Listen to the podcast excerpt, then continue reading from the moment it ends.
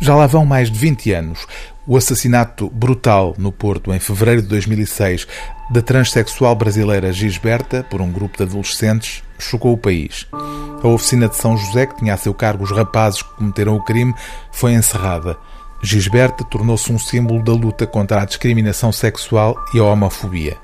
O crime aconteceu nos escombros de uma obra embargada e ao abandono na Avenida Fernão de Magalhães.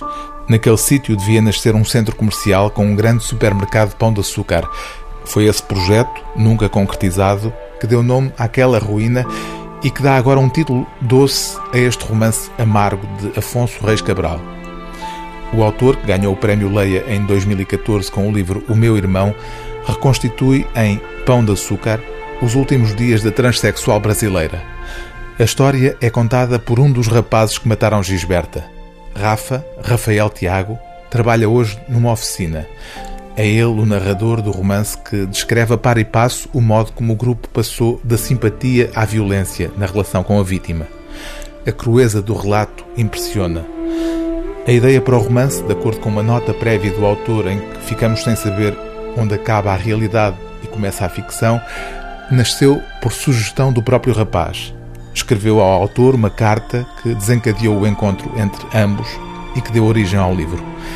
A primeira frase dessa carta dizia assim: Às vezes a vida é uma coisa tão bela que choro de ternura e não ligo ao que dizem. O autor conclui: Talvez julgasse que pôr a história no papel atiraria do peito, de onde na verdade ninguém arranca.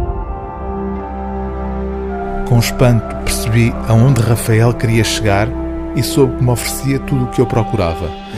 A colisão de mundos em perigo, o conflito dos intervenientes com ele no centro, a problematização do corpo, as consequências da miséria, essa palavra que já não se usa, mas ainda se aplica, o equilíbrio entre o desespero e a esperança.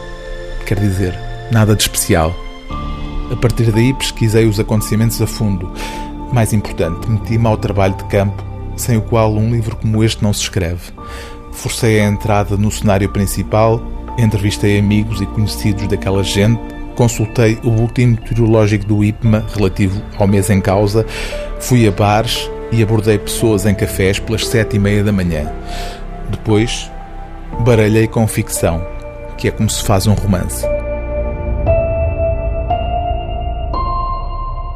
O livro do dia TSF é Pão de Açúcar, de Afonso Reis Cabral, edição Don Quixote.